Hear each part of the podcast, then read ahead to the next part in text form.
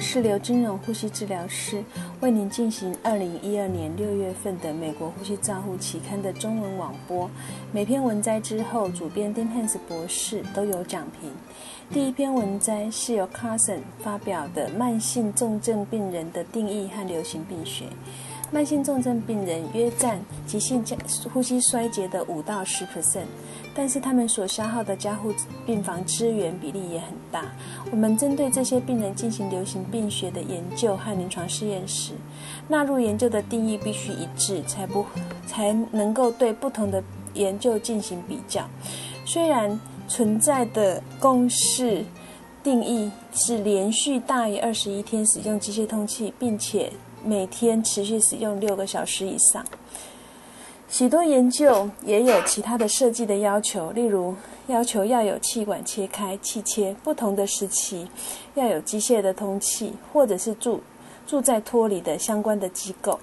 不论它的定义为何，也有许多的研究显示，近几十年来慢性重症病人的发病率增加了一倍，并且可能在未来的十年会再增加一倍。这一类病人一年总体存活率依据世代的研究而有所差异，一般是介于四十到五十 percent 之间。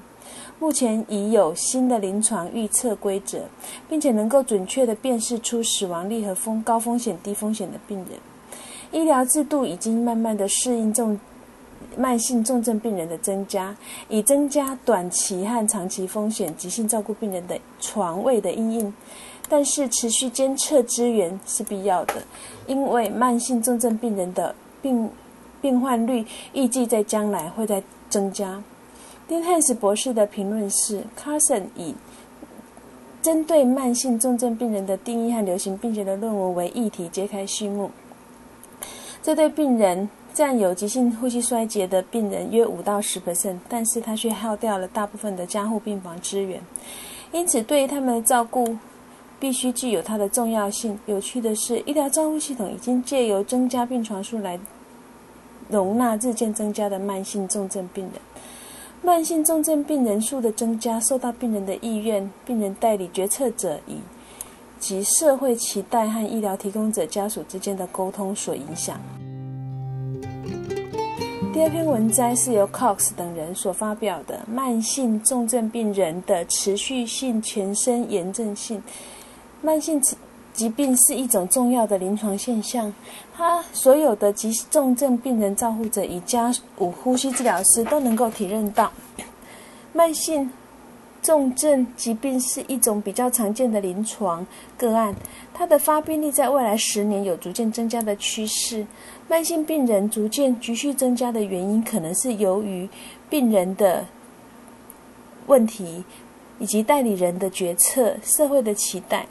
然而，随着人口的老化，年长的病人更容易出现慢性重症疾病。那哪些因素会使病人的疾病严重度变趋于缓慢或死亡，是值得我们探究的议题。有证据显示，重症病人在过程中，他可能会产生炎症的反应，并且将来可能会有重大、慢性重大的疾病发展。这个这篇本篇将探讨这些数据，并且对未来有炎性的病人潜在的目标。丁汉斯博士的评论是：根据显示，重症疾病的过程中，宿主可能会产生全身性的反应。这这将可可能是慢性重症病人发展的重要贡献，因此，慢性重症病人一种慢性炎症的状态。Cox 评论这些数据将强调未来处置慢性炎症的潜在目标。第三篇文摘我们要介绍的是 Donahan 等所发表的慢目前慢性重症病人照护场所的费用问题。慢性重症病人族群的特性是需要长比较高的医疗照护成本，但他一年的死亡率高，而且非常急需要急后急慢性的医疗服务。最好的例子就是长期使用机械通气的病人。本文将有文献集中探讨照护这些病人的成本和照护的场所。长期使用机械通气的病人，造成停留在急性加护病房的时间延长。他所花费的成本的中位数是在短期呼吸器使用中的三到四倍。这群人在疾病过程中频繁的改变照护的场所，而这些病人出院后转到居家环境，他的死亡率和短期使用呼吸器的病人之间并没有显著的差异。预计在二零二零年，长期机械通气的病人将会再增加一倍。相对的。相较于重症病人的花费，长期机械通气病人同时还负担了照护者的担诶负担。面对这样子的问题，首要的策略改善在病人这这一类病人群的医疗健保的效率，也受但受限于美国现有的照护模式，这方面的研究还是有限的。最主要还是缺乏医疗照护供应者以及行政管理者专注在这个提供这些病人的照护的议题。丁汉斯博士的评论是：作者们强调，目前慢性重症病人的照护场所及相关的费用重要的议题，尤其是成本。因为这样子的病人费用在短期呼吸是短期呼吸器使用病人的三到四倍。到了二零二零年，这一类的病人将成长一倍。那如何在有效的去改善这一类病人的健保效率是非常重要的。这四篇文摘是由 White 等人所发表的长期使用机械通气处置的策略。本文回顾了长期机械通气病人处处置的策略，它涵盖的主题包括如何识别和排除脱离障碍、脱离试验的系统性的方法、何时停止脱离的试验而进行呼吸器终身的使用。对于长时间使用呼吸器病人的器械照顾的处置，如何使成为长期依赖病人的适合选择的呼吸器？丁汉斯博士的评论是：White 所回顾的这篇这几篇长期机械通气的处置和策略的文章，针对。临床上脱离呼吸障碍的病人群进行系统性的脱离的方法的试验，困难脱离需进行终身终身的支持等，提供了一些见解。他还讨论了气切处置以及如何成为长期呼吸器依赖病人选择适合的呼吸器。第五篇文摘是由 Has 所发表的。非侵袭性呼吸器在长期机械通气支持病人的目标与日激增的状况。对于许多需要呼吸器辅助的慢性呼吸衰竭的病人而言，我们比较倾向使用非侵袭性机械通气，而非经由气切来提供病人侵袭性的支持。现在的证据并不支持对于未经选未经选择病情稳定的 COPD 的病人夜间使用非侵袭性机械通气。欧洲已经有数篇研究指出，机器使用的非侵袭性呼吸器病人的好处，其中呼吸器吸气压力和呼吸器次数设定会使病人血中二氧化碳趋于正常的目标。但也有部分的研究组指出，把非侵袭性机械通处作为运动训练辅助也是有帮忙的。在纤维性囊肿的病人。非侵袭性机械通气也可以用来作为适当清除机械通气的辅助。有越来越多的证据显示，非侵袭性机械通气用于肥胖导致通气不足的病人身上是有效的。许多人观察证据支持，使用非侵袭性机械通气的病人在神经肌肉上面所导致的呼吸衰竭的病人。也是有效的。一个随机性的试验呈现，非侵袭性的机械通气用在积水积水厕所硬化症的病人上，它是可以使它延长寿命的。目前有许多界面都可以用来稳定病人慢性阻塞性慢性呼吸衰竭病人提供非侵袭性的通气。咬嘴的设计是一种独特的装置，能成功的使用在神经肌肉疾病的病人。纵然现在已。的新一代中中阶可携带式的较长的电池的寿命，应该可用于非侵袭性机械通气病人的呼吸器。双阶压力呼吸器仍然被常用于非侵袭性机械通气上面。在慢性的病人使用非侵袭性的机械通气可以。用压力支持的通气、压力控制的通气、容积控制的通气来执行。最近有许多新的通气的模式，但是它们的效益仍需要更多的证据来支持。非侵袭性的机械通气是否能够成功的用在病人身上，取决于病人筛选。的状况。你筛选适合的病人，选择适合的界面，选择适合的呼吸器与呼吸器的设定，临床人员的技能、病人本身的动机和家人的支持都是非常重要的。丁汉斯博士的评论是。对于许多慢性呼吸衰竭需要机械通气的病人而言，我们较倾向于使用非侵袭性呼吸器，而非经由气切来提供侵袭性的治疗。这篇文章中，我们讨论讨论到了非侵袭性通气的病情，是选择用在稳定的 COPD 的病人，囊性纤维性囊肿的病人用在清除呼吸道是有进一步的。进一步的使用方式，肥使用在肥胖的换气不足的症候群的病人，以及使用在神经肌肉相关疾病的慢性呼吸衰竭的病人。同时，我们也进一步的探讨对于病情稳定的慢性呼吸衰竭的病人，有关于界面和呼吸器选择的方法。第六篇文章我们要介绍的是 kin 所发表的美国长期居家使用呼吸器的现况。病人需要长期机械使居家机械通气的病人正快速的在成长，加护病房中照护的品质改善，使得许多慢性呼吸衰竭的病人得以存活。在病人恢复期中，需要长期机械通气来支持。同样的，对于症状有症状的慢性低通气的病人，也需要增加呼吸机械通气的支持。增加了使用和预期会有夜间低通气的病人。提早使用通气辅助是建议的。这些气、这些呼吸器的制造厂商致力于改善居家的呼吸器。以上这些因素使得美国居家呼吸器、呼吸器的使用病人增加是可能的原因。很不幸的是，由于缺乏居家呼吸器病人完整的资料，或或是全国性的登录机制，因此这类病人的数目目前不并不明确。提供呼吸器。在居家照护使用是一项挑战，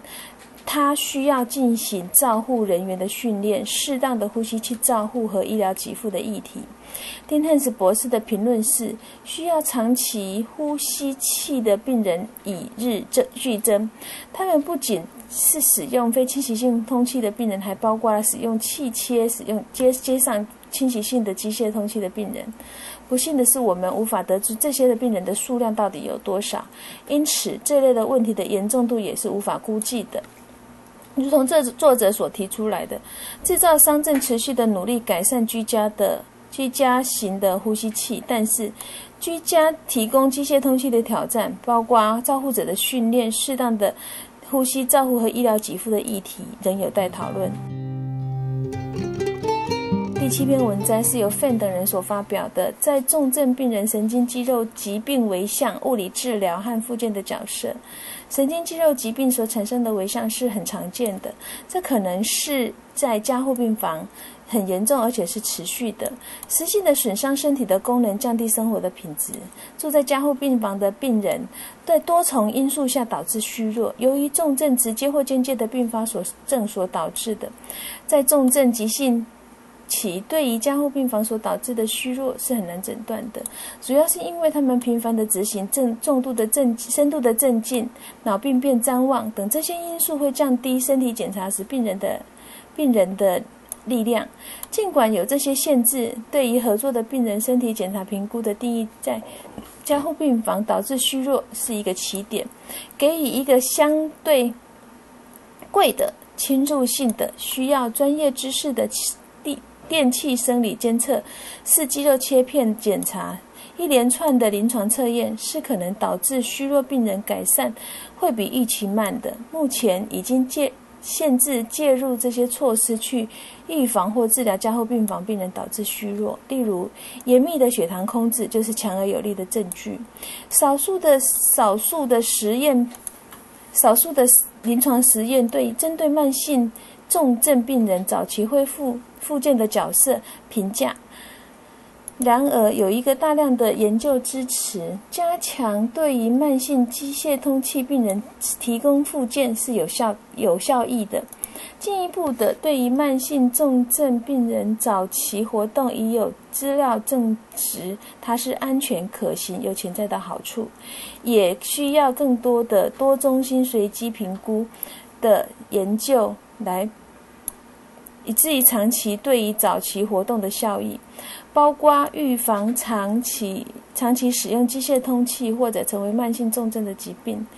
对于肌肉病人肌肉力量的新治疗的方法、身体的功能、生活的品质和治疗的利用。最后，在内科和其他加护病房中早期使用病人活动的障碍可行性和效益性，如同慢性重症，都还未被正式的评估过，在未来的研究中需要加以探索。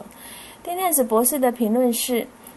许多工作于重症的临床病人都不喜欢及重症神经肌肉。疾病所产生的微象是很正常的，它可能是因为严重而且持久的实际损伤身体的功能，降低了生活品质。如同作者作者范所指出的，逐渐出现的资料跟证据，使得加护病房病人提早活动的安全性、可行性和益处是被证实的。这会是影响加护病房病人呼吸器的照护和潜在的长期。呃，影响的长期的结果。接下来第八篇要介绍的是由 G. Rod 等人所发表的慢性重症病人脑部功能障碍。重症病人经常经历的是以昏迷、谵妄的形式出现脑部功能障碍。这两种形式在急性和慢性病人中都常见的。在急性重症。在急重症的脑部功能障碍的表现，会合并许多不良的后果，包括长时间的住院、增加照护的费用、增加死亡率。这些慢性重症病人的预后昏迷、谵妄，目前并没有研究报告。但是初步的研究，初步的研究显示，这些病人有很高的机会去罹患急性脑部功能障碍。此外，在加护病房预测脑部功能障碍的比例。的急性或慢性病人的存活率有长期的脑部功能障碍，主要的表现是记忆和执行执行能力障碍。有研究显示，当病人处于急重症的时候，急性的急急性期的直接介入减少脑部失能的负担，但是在慢性重症期的治疗则有待研究。一个多周期的随机试验找出的资料，决定哪些方法介入是更有效的。在急性期、重症期证实有效的处置策略，例如像减少镇静剂的给予呀，特别是巴比妥瑞的药物，以及物理治疗和职能治疗的及早介入。丁汉斯博士的评论是。急昏迷、谵妄，两个都是急性重症病人常见的。那作者们所提出来的早期呃早期研究显示，慢性重症病人都有很高机会罹患到功能的障脑部功能的障碍。如果要解决这些问题，就要就是降低镇静剂的使用，特别是巴比妥瑞的，以及物质直至的尽早介入。第九篇文摘是要介绍 s c o m a n 跟。M e c h a n i c 等人所发表的在慢性重症症候群代谢的营养支持，在加护病房中技术创新的病创新使得病人生命的延长，同时也增加了费用。慢性重症病人常见于机长期机械通气和适应负荷不良，并且合并了有离散和连续的代谢症候群。对于这些病人所代谢的介入措施，是经由临床的重症照护研究、科学的理论和慢性重症病人的多年照护经验而来的。加强代谢支持是一个多目标的方法，它包括严格控制血糖、胰岛素强化治疗、早期适当的营养治疗、营养药理学、代谢性骨。疾病的处置，小心翼翼地将其他的内分泌紊乱的现象处理掉，在理想的状况下加强代谢支持，应该接受的代谢支持的咨询小组来监督。未来研究慢慢的专注在重症族群的研究，才能够证实目前的方法是有效的。丁汉斯博士的评论是：加强代谢支持是一个多重的目标方法，包括严格控制血糖、早期介入营养治疗、营养药理、代谢性骨疾病的处处置、且重注意其他内分泌代谢紊乱的状况。这种做法是相当复杂的，应该在代谢支持小组协商小组监督下执行，这样子才能够治疗方法的细节注意到。第十篇文摘是由 Cabrera Casin。Cancio 等人所发表的慢性重症病人感染免疫功能不全的预防策略，据据估有二到三 percent 的住院病人会成为重症病人，而这些病人处在免疫功能相对耗竭的状态下，削弱了他们对于感染的反应能力。这些病人的病情会更加严重，同时还有可能同时并发其他的疾病的存在，并。且正在进行复杂的疗程，这样子的疾疾临床上的局面，合并了更多进步的科技和更高的存活率，在长时间需要更高层次的医疗专业和服务的挑战。长期重急重症照护可以提供上述的医疗服务，而这些慢性重症病人，谴谴责这些医院可能容易量化出疾病。的范围是如何处置的最佳状况？在病人首次住入长期急性医院的时候，有很多病人都有多重抗药性的呃问题、感染的问题。入院的时候的筛选、适当的隔离措施以及感染的防防护措施，防止这些微生物的散布，执行的。呼吸器的相关的肺炎的预防协议，血流感染预防协议，减少导尿管的使用，减降低住院得到的感染率，并且维持低感染力。此外，要特别注意整个工作的环境和设备的清洁。一个良好的规划的感染控制计划和抗菌性的计划，已变已经变成一个不可或缺的执行目标。那这些关键的原则和建议都是在慢性重症病人在急性照护加厚病房下有关的。Dentas 博士评论是：作者们探讨了慢性重症病人的感染和免疫力相关的问题议题。病人出抵长期急性病医院的时候，都有多重抗药性的问题，以及。菌种的问题以及感染的状况都已经很高，落实这些呼吸器相关的肺炎的预防协议、血液感染协议、预防的协议，以及尽量减少使用导尿管的措施，是可以降低感染率的。需要需要特别注意的是，相关于人工相关的工作环境、地面设备的清洁。虽然这些设备通这些策略通常是用在急性病人，但是在急性造慢性重症的病人也是非常的重要的。第十一篇文章是由 Peterson 等人所发表的儿科慢性重症病人的考虑。不管它的定义，它的定义是否跟慢性重症、长期呼吸器依赖，或者是弱质体质，有一群慢性的病婴儿和儿童的确的存在。那它是有，他们是有慢性的医疗需求的婴儿和儿童的身体发育、行为和情绪上面的状态的高风险病人，对于一般性的医疗服务的需需求类型和数量也超过一般的儿童的人儿童的病人群。那本篇文章着重于慢性疾病的婴幼儿所特定的心理社会的需求，关注于族群的定义以及发展的描述的趋势，检讨他们特殊的需求，并且讨论它的结果。当小儿病人数量持续的增加的时候，这样子的关注也就被越来越重视了。丁汉斯博士的评论是：慢性重症。病人不仅限于成人，婴幼儿也有同样的一个慢性医疗的需求。在身体发育、行为和情绪风险增加的状态下，对一般性的医疗服务类型和数量也超过一般儿童或成人的族群。本篇文章探讨了慢性重症婴儿和儿童的处置和心理的需求。第十二篇文章是由 Nelson Hope 等人所发表的《安宁疗护在慢性重症病人的处置的整合照护》。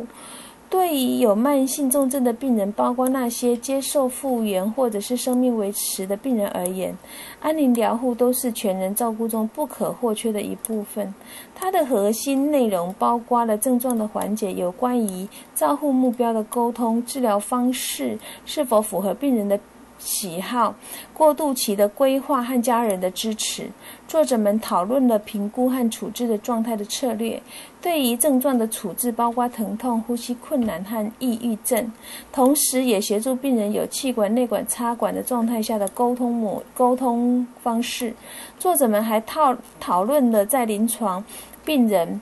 人员、病人和家属之间对照护目标如何达到最佳化？他们找出了转换不同环境对于支持家属的挑战性，在此强调跨入科学、跨科学的介入。作者们回顾了整个安宁照护和病人重症的整合模式，最后强调了慢性病人和他家属在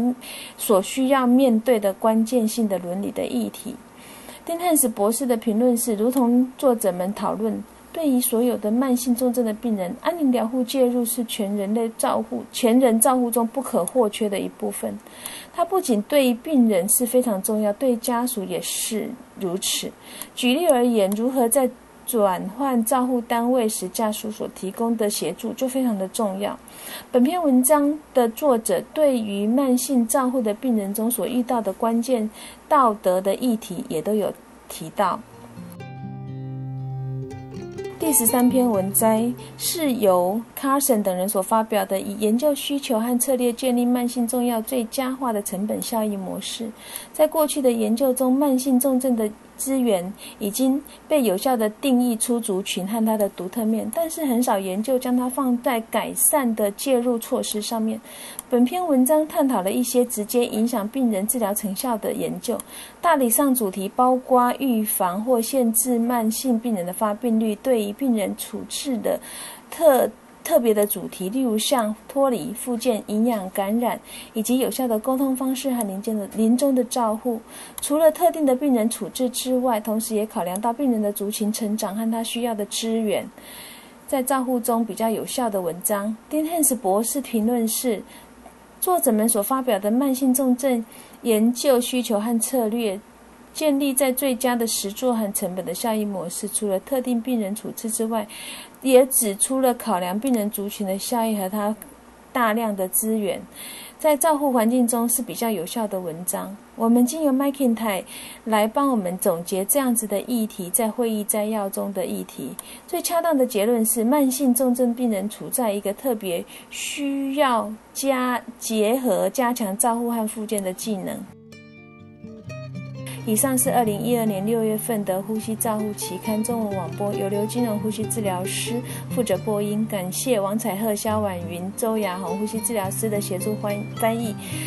彭毅豪呼吸治疗师的修稿，朱嘉诚呼吸治疗师的审稿。如果您想进一步的了解原文内容或过去的议题，请上美国呼吸账户期刊网站 www.rcjoynal.com。您同时也可以在网络上订阅，自动收到未来的网络播音议题。谢谢您的参与，再见。